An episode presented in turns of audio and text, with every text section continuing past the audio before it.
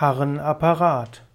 Harnapparat ist die Sammelbezeichnung für ein bestimmtes Körpersystem, nämlich das Körpersystem, das zum Aus, zur Ausscheidung von flüssigen Bestandteilen des Körpers dient und über letztlich den Harn, also den Urin, auch andere Stoffe abtransportiert. Der Harnapparat besteht aus Nieren, dann den, der Blase, der Harnröhre und dann den Harnleiter. Der Harnapparat ist also ein Teil des Urogenitalsystems. Die Fortpflanzungsorgane sind noch der zusätzliche Teil des Urogenitalsystems und der Harnapparat besteht eben aus Nieren, Blase, Harnröhre und Harnleiter. Der Harnapparat dient zur Ausscheidung des Harnes.